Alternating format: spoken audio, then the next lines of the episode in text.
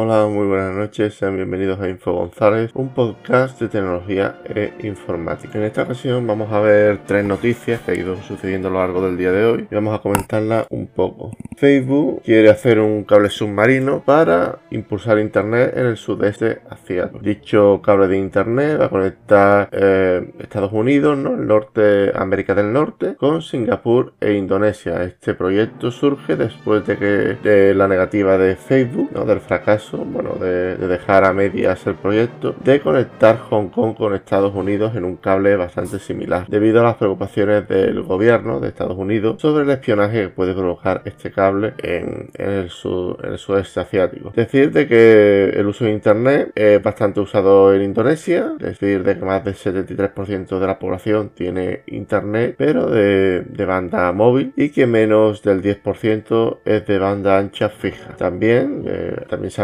el año pasado, aparte de, este proyecto de Facebook de Estados Unidos Hong Kong, una, una propuesta de Amazon de conectar Hong Kong también con San Francisco, también Estados Unidos. Y vamos a continuar comentando noticias. Y es que el gobierno de Biden de Estados Unidos ha decidido continuar la política de Donald Trump e imponer impuestos tecnológicos a las, a las diferentes empresas de Reino Unido que estén dentro de Estados Unidos. Esto, el impuesto es del 25% a una serie de exportaciones del Reino Unido en represalia por un impuesto de Reino Unido a las empresas de tecnología. Esto no es nada nuevo, esto ya lo, hizo también Donald Trump y simplemente Biden lo ha vuelto, ha vuelto a esta política y decir que también el, programa político de Biden siempre ha sido muy conservador, siempre ha sido muy nacionalista en este sentido y no nos debemos, no nos debemos de sorprender de esta propuesta de Biden. Bien, el Sistema Nacional de Salud de Reino Unido va a utilizar escáneres basados en inteligencia artificial para detectar enfermedades cardíacas ocultas. Aproximadamente 3 de cada 4 pacientes que se someten a una tomografía asistida por computadoras después de dolores de pecho recibe el visto bueno, pero uno de cada 5 de estos que recibe el visto bueno sufre un ataque cardíaco en una década. Este sistema va a permitir de que esas personas no va, a permitir salvar una cantidad de vidas increíble debido al uso de, de la inteligencia artificial, debido a la mayor eficiencia de la inteligencia artificial con respecto los profesionales de, lo que viene siendo el mundo de el mundo cardio. Esta tecnología costará al NHS,